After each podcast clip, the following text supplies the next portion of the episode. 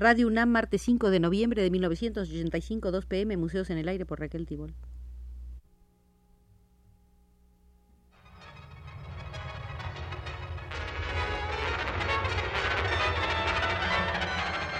Museos en el Aire.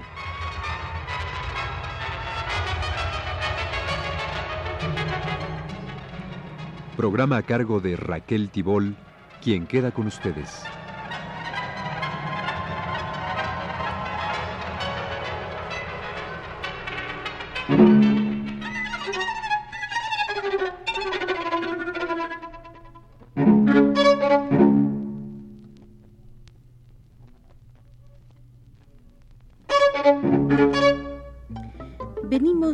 Realizando una serie de visitas sucesivas al Museo de la Danza Contemporánea Mexicana.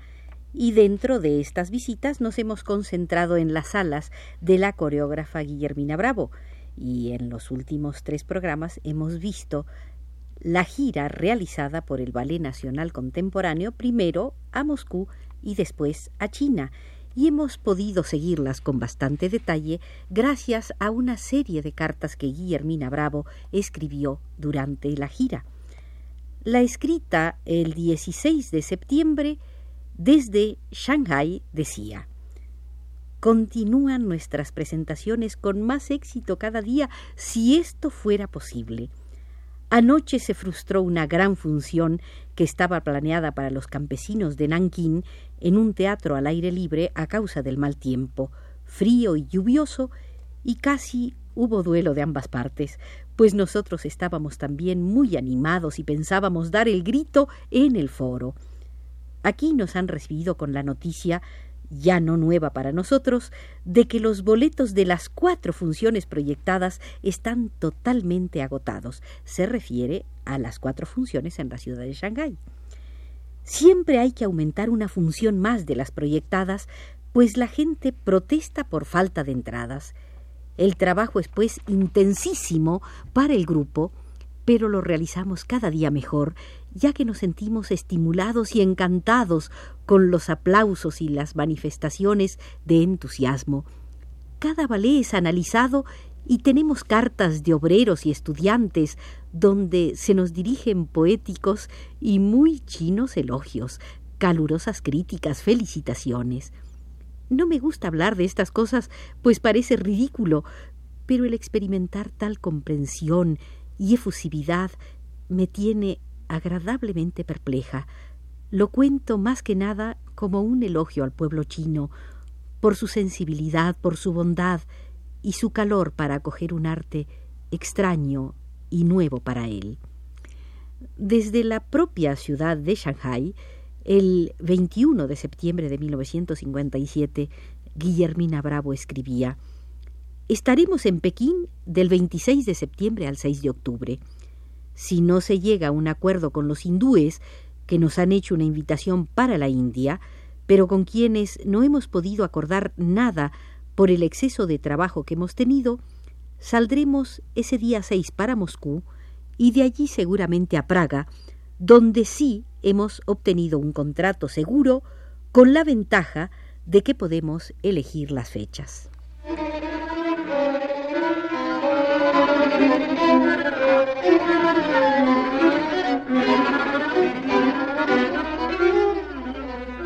Para rubricar lo expresado con tanta alegría por Guillermina Bravo, bastaba leer algunos de los comentarios aparecidos en los periódicos de China. El diario de Tianjin decía, Anoche el Ballet Nacional Contemporáneo de México dio su primera función en el Gran Teatro Chino de Tianjin. Asistieron más de dos mil espectadores. Fue una nueva y excelente representación de danzas impregnadas con el espíritu de su tierra de origen. Las danzas reflejan en todo momento el genio de los artistas mexicanos. Los movimientos, maduros y ricos, son como un lenguaje gráfico que presenta claramente la lucha del pueblo mexicano por la justicia y por el porvenir. Las obras que se inspiran en el rico folclor mexicano también son muy vivas y variadas, expresan maravillosas leyendas y cuentos populares con profunda significación. Y el diario de Nanking comentaba Ayer el Ballet Nacional Contemporáneo de México dio su primera función en el Gran Teatro Popular de Nankín. Más de tres mil espectadores han apreciado el estilo extraordinario de las danzas de este ballet. Nuestros países están separados por el océano. Sin embargo, los espectadores ven en la actuación excelente de los bailarines el carácter del pueblo, su bondad, su amor, su odio, su alegría, su sufrimiento, sus deseos y su esperanza en el porvenir. El arte del ballet mexicano tiene muy intenso estilo nacional que se caracteriza por los movimientos libres del cuerpo, los pies descalzos y sin puntas, que lo diferencian del ballet europeo. Las danzas demuestran destacadamente los éxitos de esta técnica artística.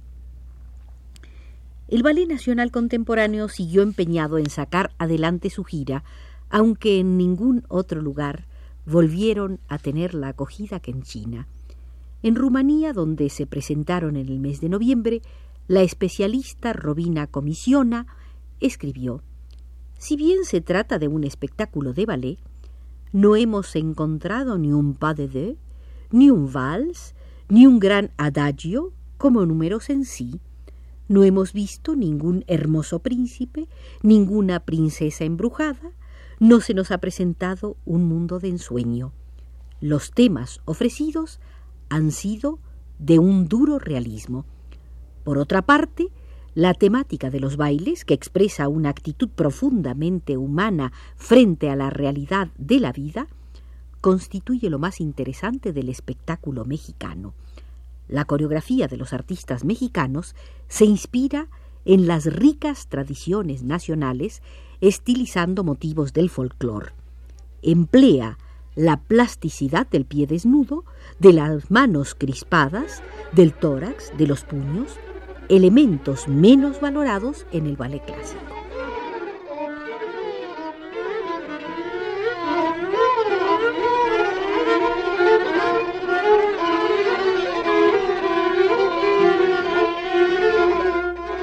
Mientras la gira seguía provocando en México interrogantes, acusaciones y polémicas de todo tipo, el Ballet Nacional Contemporáneo llegó a Italia.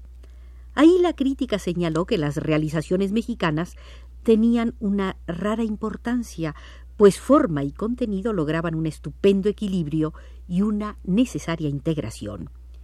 En el periódico Paese Cera se dijo en lugar de los fuetés, de los entrechats o del blanco mariposear sobre las puntas, aquí la danza se enciende en el movimiento, se dilata en el espacio, se exalta en el ritmo, se hace libre figuración, esencia de un lenguaje revelador de dramas humanos, de sentimientos, de luchas y sueños de un pueblo. Tanto en Italia como en Rumanía, les dijeron a los coreógrafos mexicanos que tenían el mérito de eliminar lo convencional en su esfuerzo por resolver problemas de aguda actualidad artística, que eran capaces de resolver un pas de deux con medios completamente diferentes a los habituales en Europa, que sus experimentos atrevidos despertaban ecos en los corazones de espectadores que viven a miles de decenas de kilómetros de los personajes por ellos representados. A su regreso de Asia y Europa, donde dejaron a Rocío Sagaón en París casada con un francés, quienes integraban el Ballet Nacional Contemporáneo decidieron seguir juntos para la temporada de 1958 que se inició el 14 de agosto. En el programa figuraron dos coreografías de Guillermina Bravo, imágenes de un hombre con música de Silvestre Revueltas, trajes y escenografía de Raúl Flores Canelo, responsable también de los diseños de la otra obra, Braceros, que antes de la gira se había puesto una sola vez en el Teatro del Bosque, casi en plan de ensayo general. El esquema de esta obra se apoyaba en sucesos reales y sabidos. El hambre que obliga a la emigración, las vejaciones en tierra extraña, la añoranza del hogar y el regreso que es pausa, mas no solución para el problema fundamental, no por conocido menos preocupante. Guillermina Bravo había modelado el fenómeno de los braceros, creando un contrapunto orosquiano entre los lazos sentimentales de una pareja campesina y la cruda e inhumana explotación de un miserable. Para lo primero puso en juego un lirismo vernáculo hondo y sencillo, para lo segundo llevó el rock and roll a extremos hirientes y brutales.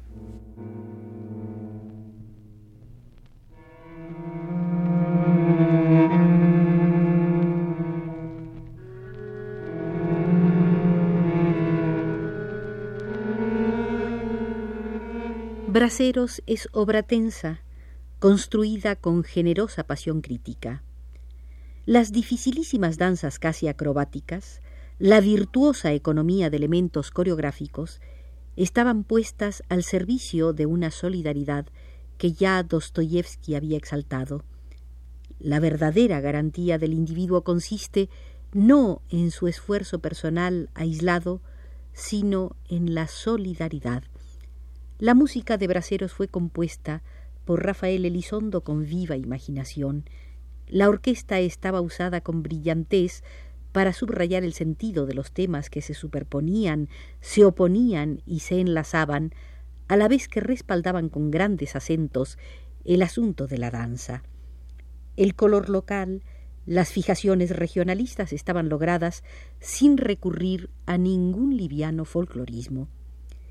En la temporada de Bellas Artes de 1958, Guillermina Bravo se consagró definitivamente como una coreógrafa de talento extraordinario, y a ello colaboró Imágenes de un hombre, obra de gran aliento, inspirada en la personalidad compleja y torturada del compositor Silvestre Revueltas. No se trataba de un homenaje a su memoria, sino de una amorosa adhesión a su condición humana y espiritual de creador. Un hombre, su imagen de juventud, su imagen de infancia, su imagen de madurez.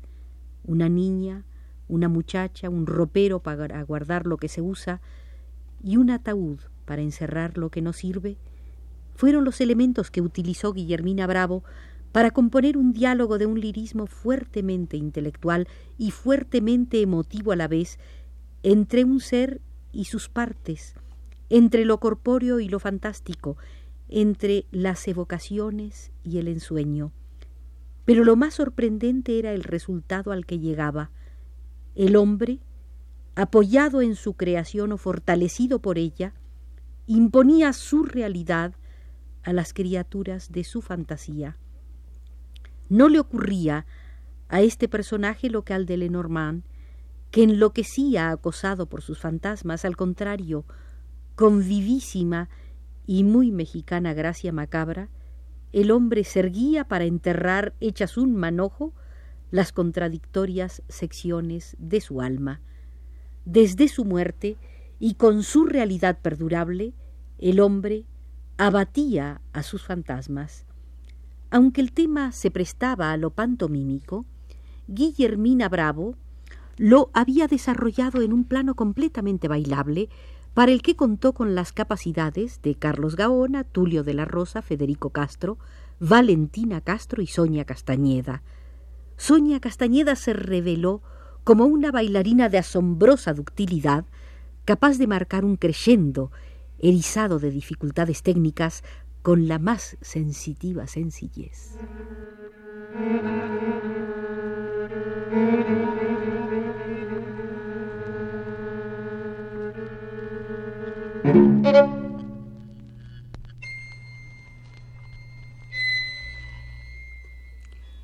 Terminamos así, estimados amigos, la quinta visita al Museo de la Danza Contemporánea Mexicana y en lo particular a las salas correspondientes a Guillermina Bravo.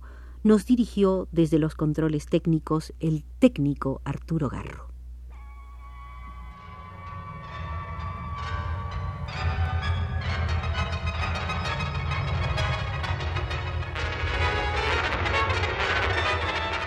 Este fue Museos en el Aire.